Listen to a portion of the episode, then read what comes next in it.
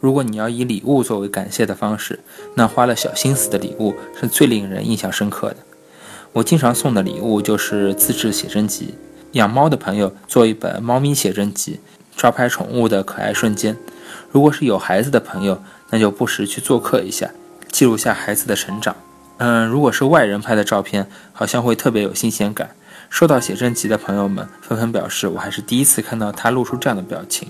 我一定会永久珍藏这本写真集。现在有很多网上打印店，只要把照片传上去，很快就能收到成品，一两百块钱就能搞定了。有时候还有花心思的礼物，不一定是实物。如果你的朋友不擅长整理房间，那你可以帮他上门收拾收拾。如果你的朋友是吃货，那做一桌好菜给人家尝一尝也是不错的。如果你的朋友喜欢一些 DIY 的饰品，那么帮他选一个适合他的手工材料包就好了。这样的方法都能表达出你心中的感谢。用你自己喜欢做的、擅长做的事情来表达感谢，不但能乐在其中，而且是一举两得的。如果你要在生日上送祝福也可以。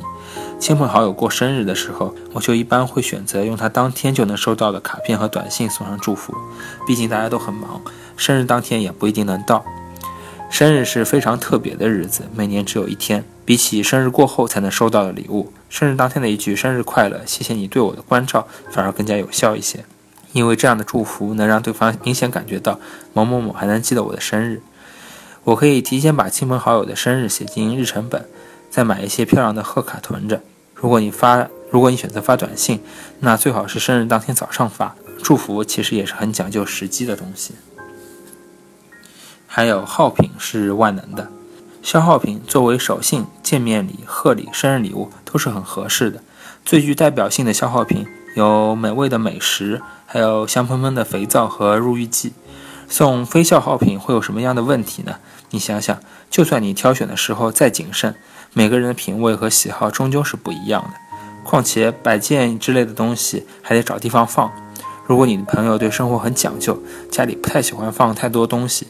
而且你送他的，如果还是他不喜欢的，那还不如送消耗品比较保险，否则难免好心办坏事。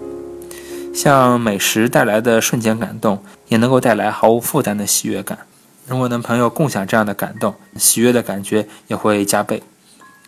用来送人的消耗品，最好是你自己用过的、吃过的，然后推荐给别人要有一定的理由。